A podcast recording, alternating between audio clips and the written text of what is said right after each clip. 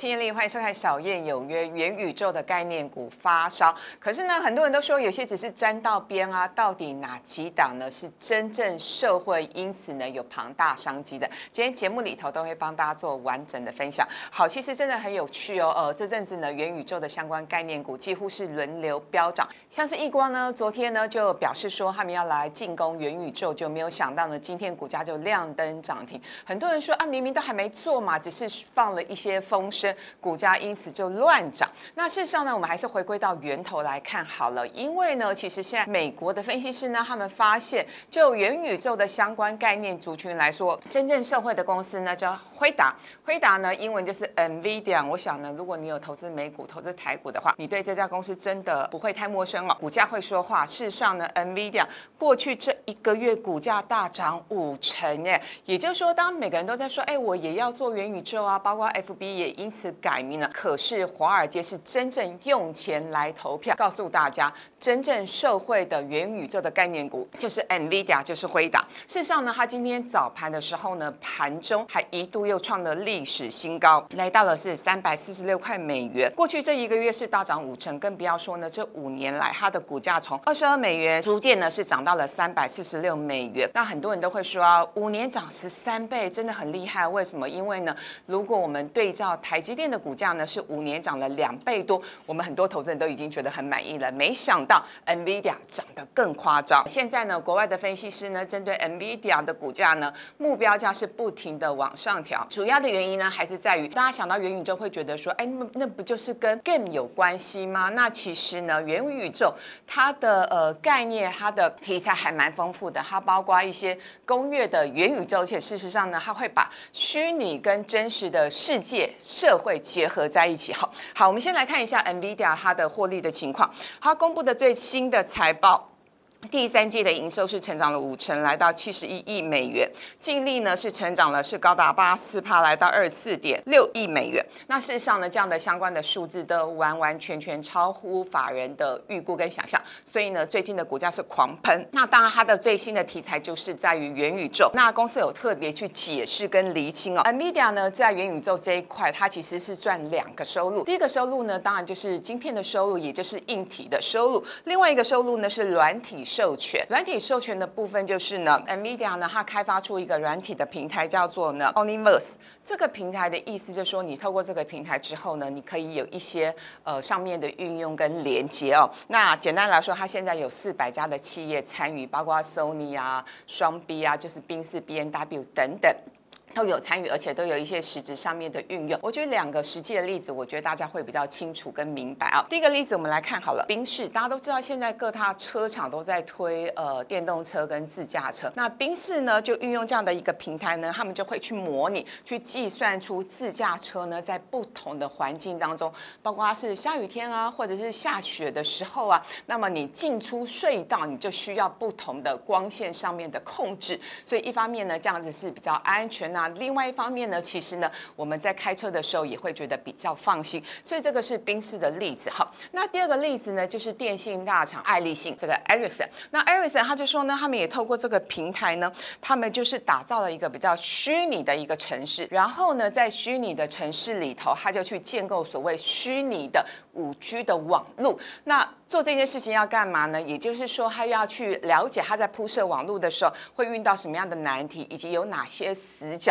等到呢，他在虚拟世界完全都可以去呃掌握之后，他在落实到真正的社会、真正的实际上去做执行这件事情的时候，当然你的问题就会大大的降低。所以换句话说，大家请记住，NVIDIA 的这个负责人黄仁勋先生，他有特别解释，他就说，其实呢，元宇宙落实到工业元宇宙的话，它可以帮助企业大大的降低成本，听起来真的很棒哈，也就是不是跟我们想象中元宇宙只跟打游戏。跟更有关系哈，好，那当然我们要留意，因为真的它短线上面是涨得比较多，但是同时我们也看到有一些其他的竞争对手，像是超维等等也说哦，我们要来做元宇宙这个领域，但不用担心，目前为止，NVIDIA 真的是目前看起来是霸主，那所以呢，相关的台股的一些供应链厂商，因此呢，目前看起来也是基本面是比较强劲哦。那我想大家比较关心的是呢，架杠的 NVIDIA 概念股到底有哪几档呢？我帮。大家罗列出来的是五档哦。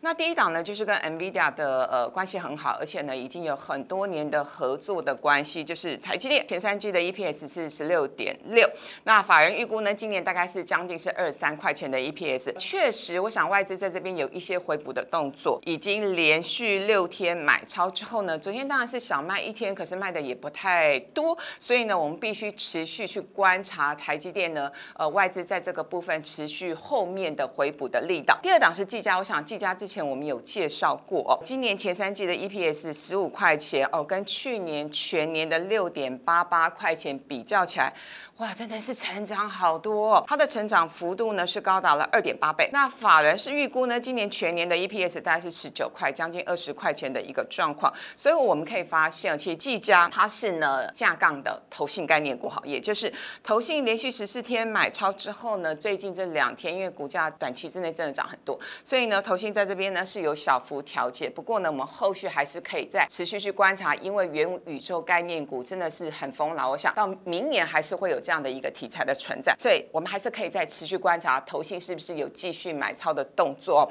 毕竟呢，每年的第四季跟呃每年的第一季就是所谓的做梦题材哦。第三档呢，维新维新，我想大家也很熟嘛，这个是 NB 的呃电竞的大厂啊。前三季呢 EPS 是十五块钱，那去年全年是九块多，事实上也不错哦，成长了两倍。那法人预估呢，维新今年的 EPS 大概是二十二十一块啊，也很不错。那不过呢，这在法人的部分呢，也就是本土法人跟外资目前是呈现买卖互见的一个情况，也就是说它其实的买超跟卖超并不是那么的明显啊。不过它获利真的很不错。那再是华勤，华勤呢前三季是赚了十四块，去年全年是十一块钱，今年呢法人预估呢有机会来挑战 EPS 是十八块，投信买的也不少哦。投信是连续五天买之后呢是微微的小幅做一些减码哦。那再来是励志，励志呢这档股票目前呢投信是零持股，主要呢它现在还是在新贵挂牌，不过呢年底期有哈这个可能性是从新贵转上市，也就是说如果励志呢一旦呢真的是呃转上市，股价继续喷出之后呢，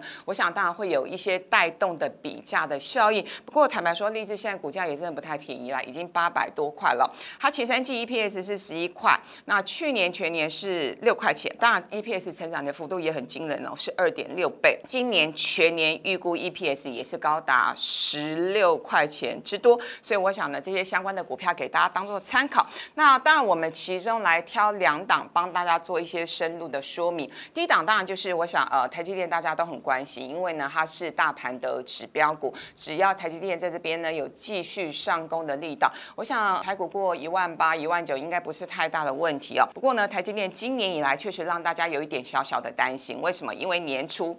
六百七十九块钱的历史新高之后，其实都一直在六百块上下附近做一个整理。那比较有意思的是，其实我之前也在我个人的 FB 跟大家分享过，过去这一年来，哈，每一次当台积电跌到五百七十以下，大概就会有比较强而有力的买盘在那边做一些支撑，特别是呢，跌到五百五，几乎就是相对漂亮的买点。可这次大家会问呢，有没有机会再跌到五百五十以下？我觉得这个几率其实是真的不太大哦，因为目前看起来它的题材性蛮丰富的，包括呢，呃，去了美国，去了日本，甚至去了高雄设厂。当然，我觉得大家比较在乎的还是呢，明年的获利成长性，因为今年看起来二三块钱毫无悬念。那明年呢，外资是预估呢，台积电的 EPS 大概是落在二十六点六到二十八点八之间。好，所以呢，只要二十六、二七、二八，我觉得都是符合法人的预期。那法人比较在乎的是什么？毛利率，所以呢，接下来大家可以把我这个表格把它拍下来，然后再来观察第四季台积电毛利率的变化哦。因为呢，台积电呢第三季的毛利率是五十一点三趴，是略优于法人的预期。那法人现在更期待的是呢，什么时候会冲过五十四趴？因为呢，去年台积电第四季的毛利率是五十四趴。坦白说，我觉得我们对台积电都有一些过度的期待，因为它是绩优生嘛，我们就会期待它好，还要再更好。但是呢，啊人。不可能永远都一直不停的往前冲，总是要稍微休息跟整理一下，对不对？好，所以呢，接下来我们要留意的是，其实台积电在法说会上呢，先前的法说会已经有公开强调了，他们预估第四季的毛利率大概会落在五十一到五十三趴。那我个人的解读是，只要呢未来第四季的毛利率公布出来呢，是超越五十二趴以上，那就是中性偏多的格局了。所以呢，台积电的后市我觉得也不用看得太淡。所以呢，最后给大家一个结论，就是如果你对于台积电在这边呢还是蛮有信心的话，只要台积电持续的冲高，我想台股过万八甚至过万九。嗯，这个几率不是没有，特别是我觉得万八就在眼前了哈。好，再回过头来讲，另外一档是技嘉。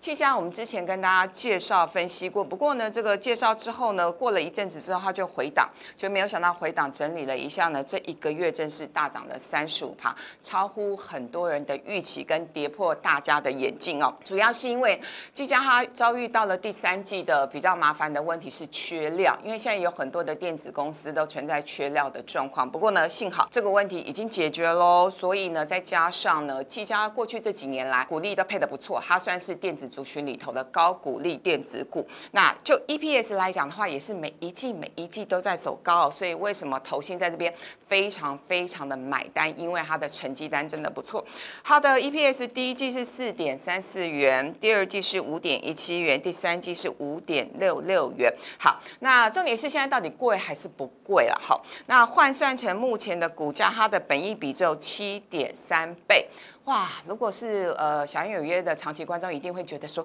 电子股哎才七倍的本益比，好便宜哦！啊，大家不要太高兴哦，因为其实就。